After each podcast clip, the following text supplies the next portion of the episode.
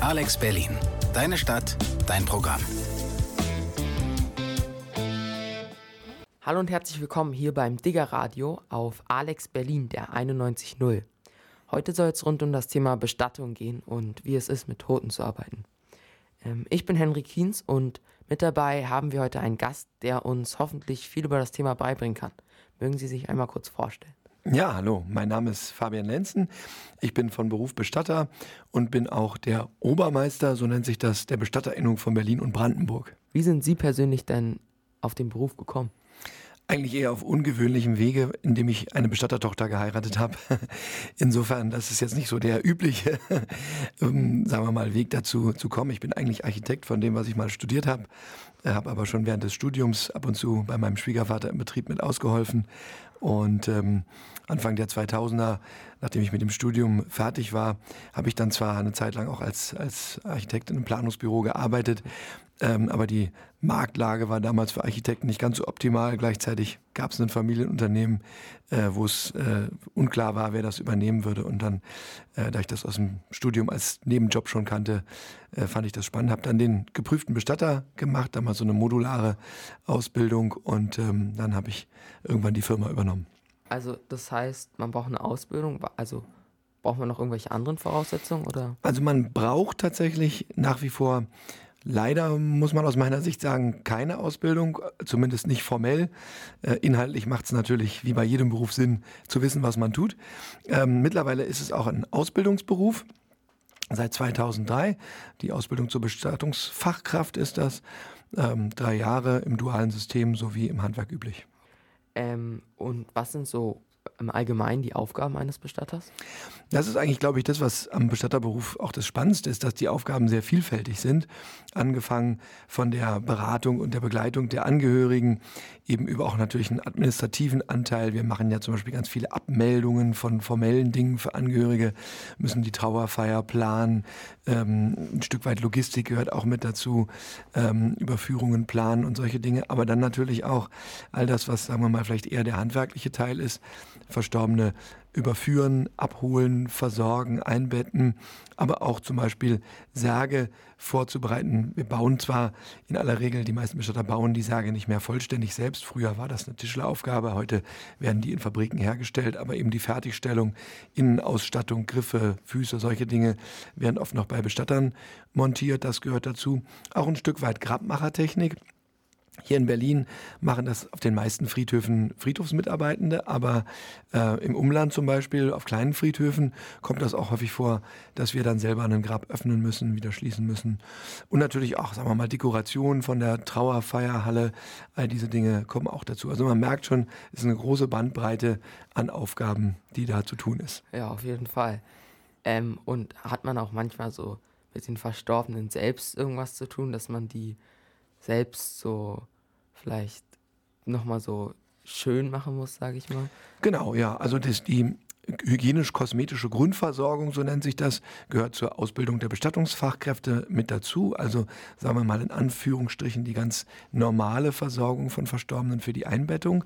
Und wenn man Interesse hat, kann man dann auch noch äh, darauf aufsatteln mit der Fortbildung zum geprüften Thanatopraktiker. Äh, da geht es dann darum, ähm, Verstorbene zum Beispiel für Auslandsüberführungen zu konservieren. Da wird das von vielen Ländern und auch von Airlines zum Beispiel verlangt. Ähm, aber auch die rekonstruktive Kosmetik gehört zu den Aufgaben des Thanatopraktikers. Also wenn jemand beispielsweise bei einem Unfall verstorben ist, die Angehörigen aber gerne nochmal äh, Abschied am offenen Sarg nehmen wollen, dann äh, ist der Thanatopraktiker äh, dafür zuständig zu schauen, äh, dass das nach Möglichkeit noch äh, gemacht werden kann. Und da braucht man auch nichts mit Medizin oder so, wenn man das Also diese Fortbildung zum ähm, geprüften Thanatopraktiker ist sehr medizinlastig, also es ist kein Studium, es ist eine, eine Fortbildung, eine Handwerkskammer, äh, fort, also wird über den Berufsverband angeboten, aber mit Handwerkskammerprüfungen verbunden, ähm, aber hat einen großen Anteil Anatomie, äh, Mikrobiologie, all diese Dinge spielen da in dieser Fortbildung eine große Rolle. Und ich habe mal auf, im Internet gelesen, jetzt nicht sonderlich seriös, aber der Job war unter den Top 5 Jobs da, die keiner machen will, aber bei denen man viel Geld verdient. Wird man als Bestatter reich oder verdient man gut? Also ich würde sagen, beides ist tatsächlich falsch. also äh, eben, ich glaube nicht, dass das keiner machen will. Im Gegenteil, also wir merken, wir sind zum Beispiel auch Ausbildungsbetrieb. Wir merken, dass viele junge Leute sich für den Beruf interessieren ähm, und sich bewerben. Leider gibt es noch nicht so wahnsinnig viele Ausbildungsbetriebe. Gerade hier in der Region Berlin-Brandenburg äh, ist das der Fall. Was vielleicht auch ein bisschen daran liegt, dass der Ausbildungsberuf noch relativ neu ist, aber das Interesse ist groß. Also insofern würde ich nicht sagen, dass das keiner machen will. Und leider muss man auch sagen, so richtig reich äh, kann man damit auch nicht werden. Also es ist halt ein Handwerksberuf, es ist solide, aber es ist jetzt nichts, womit man, womit man wirklich reich wird. Dann trifft meine Vermutung von unseriös, ja. Also ist ja ganz passend. ähm, und also haben Bestatter auch keine Nachwuchsprobleme oder? Hm, also gut, wir haben natürlich auch in unserer Branche die gleiche Situation wie in nahezu allen Branchen, ähm, dass es einfach mittlerweile einen sogenannten Fachkräftemangel gibt. Ähm, vielleicht gar nicht so sehr bei den, bei den Auszubildenden, weil eben dadurch, dass es noch nicht so viele ähm, Ausbildungsplätze gibt, äh, sich dann auf einen Ausbildungsplatz in der Regel relativ viele Interessierte bewerben. Aber bei den Mitarbeitenden ähm, merkt man es schon an vielen Stellen, dass Bestattungsunternehmen Mitarbeitende suchen. Und ähm, da äh, ist es schon so, dass, äh, dass ähm, dieser, diese Nachfrage der Unternehmen eigentlich nicht äh, abgedeckt werden kann. Also so gesehen gibt es auch ein bisschen Nachwuchs oder Fachkräftemangel, ja. Mhm. Das ist ja leider in vielen Berufen gerade so. Richtig, ja. Ähm, Herr Linsen, was für unterschiedliche Möglichkeiten zur Bestattung gibt es denn eigentlich?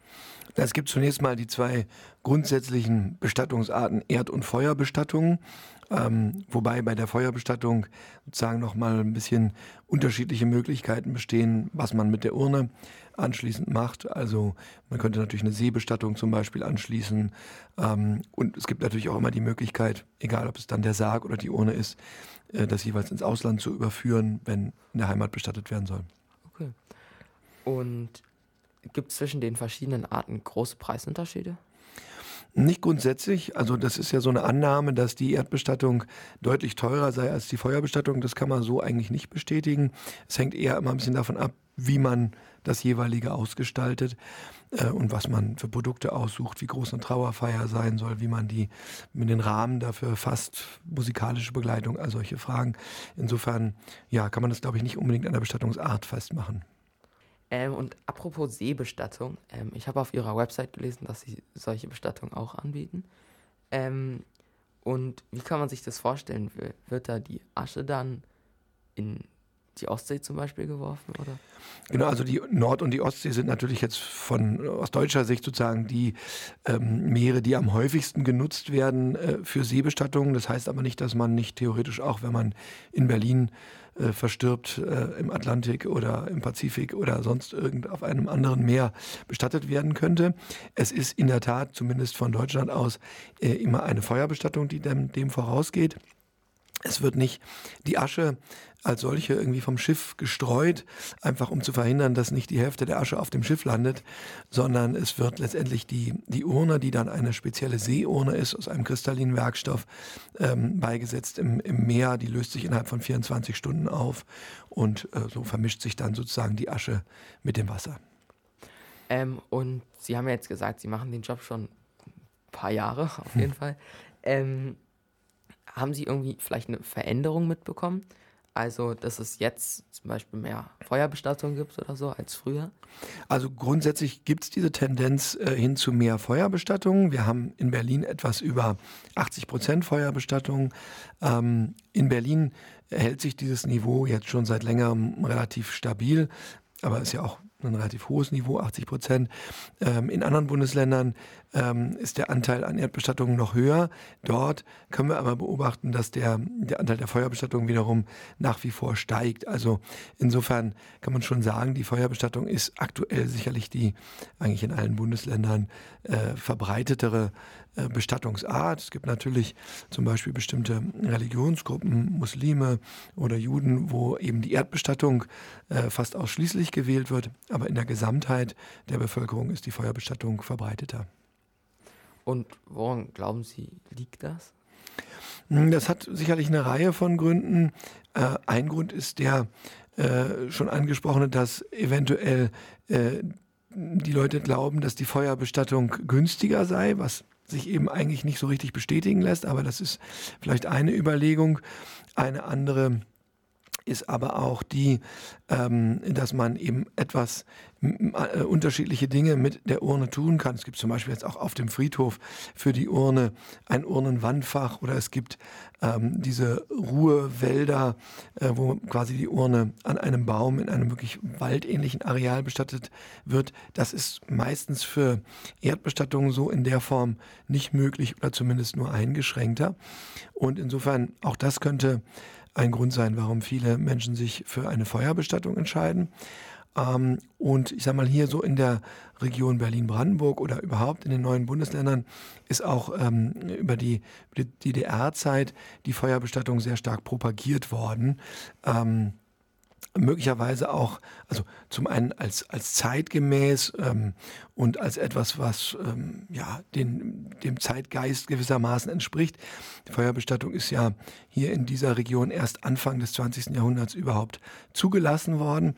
Die katholische Kirche hat sehr spät, erst in den 60er Jahren im Rahmen des Zweiten Vatikanischen Konzils, die Feuerbestattung als mögliche Bestattungsform anerkannt und man hat eben äh, dann im, auch so ein bisschen im, im, Gegenpol dazu in der DDR sehr stark die Feuerbestattung äh, befürwortet oder promoted, wenn man so will.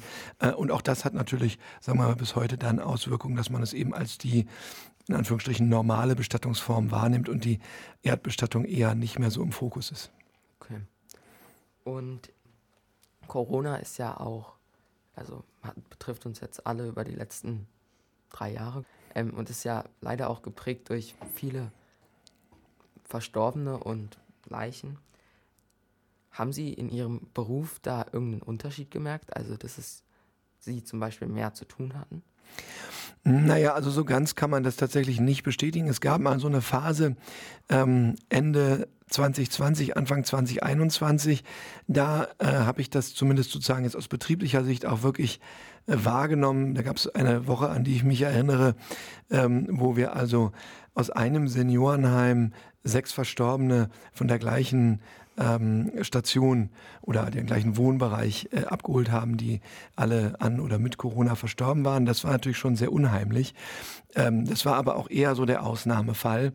Ähm, dass ähm, was die äh, Corona-Situation eigentlich eher für Auswirkungen auf uns hatte, war zum Beispiel, dass Trauerfeiern ja nur noch von sehr wenigen Gästen besucht werden durften, was eben auch für Hinterbliebene dann oft eine schwierige Situation war. Es war dann äh, bis zu zehn Personen nachher nach unten geregelt und da war dann am Anfang noch nicht mal klar, zählt das Personal, also der Bestatter, äh, Friedhofspersonal da noch mit dazu. Das wurde dann später äh, aufgeklärt, nein, die gehören nicht dazu, aber nichtsdestotrotz war das natürlich eine erhebliche Einschränkung, die dann auch, sagen wir mal, auf bestattungskulturelle Aspekte ja Auswirkungen hat. Ja, und auf Bestattung ist es ja typisch, dass immer auch Lieder gespielt werden.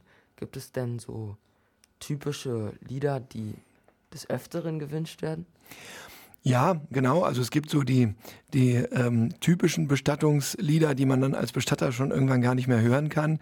Ähm, als, äh, sagen wir mal, ich bin ja auch ein Dozent am Bundesausbildungszentrum. Fachlich äh, unterscheidet man hier nochmal zwischen anlassgebundener und anlassungebundener Trauermusik oder auch objektiver und subjektiver Trauermusik. Das heißt Stücke, die äh, extra dafür komponiert sind, die also einen direkten Bezug zum Thema Tod und Sterben haben oder solchen, die eben ja, weil sie in Trauerfeiern häufig verwendet werden, als Trauermusik wahrgenommen werden, vielleicht auch einen persönlichen Bezug äh, zum Verstorbenen haben.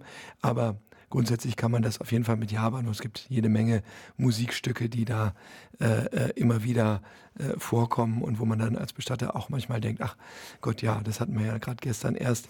Aber nun muss man sagen, gibt es ja wenig andere Menschen, die so häufig zu Trauernfeiern gehen wie Bestatter. Insofern fällt das wahrscheinlich den meisten anderen nicht so sehr auf. Ja. Alex Berlin. Deine Stadt, dein Programm. Das war Reinhard May mit Über den Wolken. Ganz kurze Frage, war das auch so ein Song, den du schon des Öfteren gehört hast? Genau, also die beiden Songs, die wir eigentlich eben gehört haben, da haben wir sozusagen zwei Beispiele. Einmal für äh, objektive Trauermusik, wurde ja auch gerade schon gesagt, Herbert Grönemeyer hat das aus Anlass eines konkreten Sterbefalles zu diesem Zweck äh, komponiert. Und einmal für subjektive Trauermusik Reinhard May über den Wolken eigentlich äh, einen Song, der vom Reisen handelt oder vom Fliegen, der aber natürlich durchaus auch interpretierbar ist als äh, ein Stück, was äh, vielleicht einen Bezug zu einem anderen Grund haben könnte, warum man sich über den Wolken befindet und überhaupt natürlich auch von seiner Atmosphäre her irgendwie dazu passt, aber durchaus auch irgendwie eine positive Grundstimmung hat. Man macht es oft so, dass man dann am Ende der Trauerfeier vielleicht ein Stück spielt, was ein bisschen ähm, mehr Schwung hat, damit man irgendwie auch mit, mit einer positiven Stimmung wieder ins Leben zurückgehen kann. Vielleicht nochmal für die, die gerade erst zugeschaltet haben. Wir reden heute über das Thema Bestattung eben mit Herrn Lenzen, den Sie gerade auch schon gehört haben. Ähm, ja, Herr Lenzen, was ist denn für Sie das Härteste im Job? Tja, also sagen wir mal, es gibt natürlich viele Aspekte, die man als hart oder als ähm, belastend äh, wahrnehmen kann. Ähm, äh, ich persönlich finde vor allen Dingen, sagen wir mal, so die, äh, man ist ja ständig auch in einer gewissen Grundspannung, weil man bestimmte Termine hat, zu denen man Dinge vorbereiten muss. Bei einer Trauerfeier äh, ist man äh, da und muss sicherstellen, dass alles passt, dass die Musik da ist, dass der, der Redner oder Pfarrer da ist, dass äh, die Dekoration stimmt und so weiter und so fort. Ähm, ich glaube, das sind so die Dinge, die einen als Bestatter aus beruflicher Sicht wahrscheinlich mehr belasten ähm, als jetzt die konkreten Trauererfahrungen, die sozusagen die Angehörigen mit dem Sterbefall verbinden. In der Regel erfahren wir ja von dem Tod eines Menschen erst, wenn der schon passiert ist und lernen sozusagen den Verstorbenen erst kennen, wenn er schon verstorben ist. Insofern haben wir als Bestatter ja keine Verlusterfahrung. Natürlich erleben wir die Trauer der Hinterbliebenen mit glaube aber, da ist es natürlich auch wichtig, für sich Abgrenzungsmöglichkeiten zu finden, zu sagen, ähm, äh, wir sind ja diejenigen, die hier professionell beraten und begleiten sollen. Das hilft den Angehörigen nichts, wenn man äh, jetzt mit denen gemeinsam trauert, sondern sie wollen ja eben gerade jemanden haben, der sie an der Hand nimmt und durch die Situation begleitet. Und gleichzeitig für einen selbst wäre es natürlich auch sehr äh, problematisch, wenn man jetzt jedes Mal äh, mit in Trauer äh, wäre. Das äh, wäre, glaube ich, eine Voraussetzung, die das unheimlich schwer machen würde, diesen Beruf äh, auszuüben. Tod ist ja eher kein Thema für junge Menschen oder allgemein in der Gesellschaft ist es immer so ein Thema, über das nicht gesprochen wird. Ähm, wie finden Sie das? Sollte das so sein? Naja, der Tod als solches ist ja eigentlich omnipräsent, insbesondere natürlich in den Medien. Also man kann ja kaum den Fernseher anschalten, ohne dass irgendjemand erschossen, erhangen oder sonst irgendwie wird. Das heißt, man kann eigentlich nicht sagen, der Tod sei nicht präsent. Aber natürlich der Umgang mit dem Verlust, der ist eher nicht so präsent. Ähm, wobei ich auch wahrnehme, dass sich da was ändert. Ähm, das Thema ist, wir sehen es an dieser Radiosendung, durchaus eins, über das gesprochen wird. Klar, natürlich für jüngere Menschen vielleicht weniger als für Menschen, die, sagen wir mal, statistisch gesehen dem Tod dann näher sind. Ähm, ich glaube aber trotzdem ist es natürlich ein Thema, was uns alle zwangsläufig betrifft. Also das ist ja die eine Sicherheit, die man im Leben hat. Früher oder später äh, kommt dieser Moment, äh, an dem man selber stirbt, aber natürlich auch das Sterben von anderen ähm, ist etwas, was uns tangieren muss als Menschen und als Gesellschaft. Ja, gehört halt eben zum Leben dazu. Sie arbeiten ja jetzt schon als Bestatter über mehrere Jahre. Hat sich Ihr persönliches Verhältnis zum Tod irgendwie verändert? Ist es vielleicht ein bisschen abgehärtet worden oder? Naja, also zum einen sozusagen ist ja vielleicht die Frage, reflektiert man selber überhaupt zu diesem Thema? Ich glaube, bevor ich meine Frau kennenlernte, bevor ich sozusagen mit diesem Beruf in Kontakt kam, spielte das eher eine geringe Rolle in meinem Leben. Da war ich da auch eben noch sehr jung. Insofern als Schüler oder junger Student äh, ist das natürlich nicht so ein präsentes Thema. Äh, in dem Moment, wo man damit konfrontiert wird, denkt man natürlich selber auch darüber nach. Ähm, ich selber bin, bin, bin gläubiger Christ und dadurch, äh, sagen wir mal, hat vielleicht auch dieser Aspekt ähm, meines Glaubens, nämlich der Auferstehungsgedanke, äh, nochmal eine andere Bedeutung bekommen. Als, als junger Mensch standen da andere Dinge sozusagen des, des Glaubens vielleicht im Vordergrund. Ähm, das ist dann ein Thema, über das man sich mehr Gedanken macht. Für die, für die Berufsausübung ähm, hat man, wie gesagt, natürlich auch irgendwo seine Abgrenzungsstrategien, wo man jetzt, sagen wir mal, den, den Tod derjenigen, ähm, die sozusagen die Verstorbenen sind, die wir äh, begleiten, oder die Angehörigen äh, begleiten wir ja, aber äh, deren Verstorbene nicht allzu nah an sich selbst rankommen lässt. Das ist auch klar. Ja, Und Herr Lenzen, Tod ist ja eigentlich immer so was Trauriges, wie wir gerade schon festgestellt haben. Oder wird ja einfach so angesehen, ist es ja auch. Ähm, aber erlebt man dennoch manchmal was Lustiges in Ihrem Job? Also grundsätzlich muss man erstmal festhalten, sind Bestatter in der Regel keine trübseligen Zeitgenossen, wie man annehmen könnte. Also wenn man so im Fernsehen Bestatter sieht, dann werden die oft so als Menschen mit hängenden Tränensäcken und äh, dunklen Anzügen dargestellt, die keinen Spaß am Leben haben. Das kann ich absolut nicht bestätigen. Ähm, auch, sagen wir mal, auf, dem, auf der ähm, berufsständischen Ebene gibt es viele Möglichkeiten des Austausches, die durchaus sehr heitere Aspekte haben.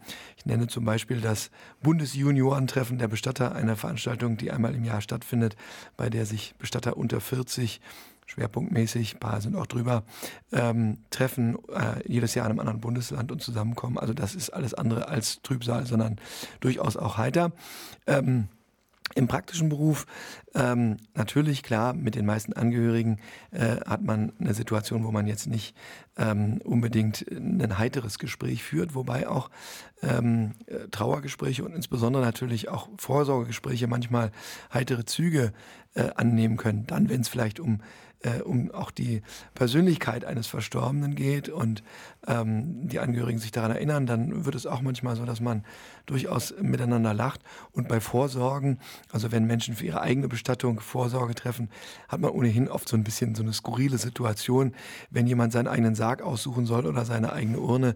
Ähm, da ist dann auch manchmal so, ein Verlegenheits, äh, so eine Verlegenheitssituation, wo alle ganz dankbar sind, wenn es ein bisschen äh, lockerer wird kann man seinen eigenen Sarg eigentlich auch selbst designen dann? Also die Möglichkeiten sind eingeschränkt, aber grundsätzlich ist das möglich. Man kann natürlich, sagen wir mal, im Sterbefall äh, eines anderen selber mitgestalten am Sarg, kann äh, den bemalen oder Dinge darauf kleben oder so etwas tun. Den eigenen Sarg ist mal die Frage, wenn man das für die Vorsorge tut, wo wird er dann aufbewahrt, bis er dann gebraucht wird? Ja, das weiß ich auch nicht. ähm, und erlebt man manchmal auch was irgendwie, also Geschichten oder gibt es manchmal auch was, was so ein bisschen komisch ist oder was so ein bisschen unangenehm für einen ist, so wie, dass man Sarg runterfällt oder so? Naja, das habe ich zum Glück noch nicht gehabt. Ja. Aber klar gibt es natürlich manchmal Situationen, die irgendwie ähm, ja, irgendwie nicht hundertprozentig so laufen, wie sie sind. Da muss man dann auch ein bisschen improvisieren und möglichst das so gestalten, dass die, dass die Trauergäste das nicht mitbekommen, äh, sondern dass die Trauerfeier eben trotzdem dann so verläuft, dass alle für sich die Möglichkeit haben, in einem guten und würdigen Rahmen Abschied zu nehmen. Und manchmal äh, lächelt man sich dann an und denkt, uh, das ist ja nochmal gut gegangen, ja. hat alles geklappt.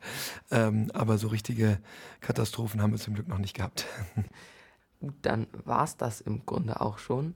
Ähm, ich bedanke mich sehr herzlich bei Ihnen.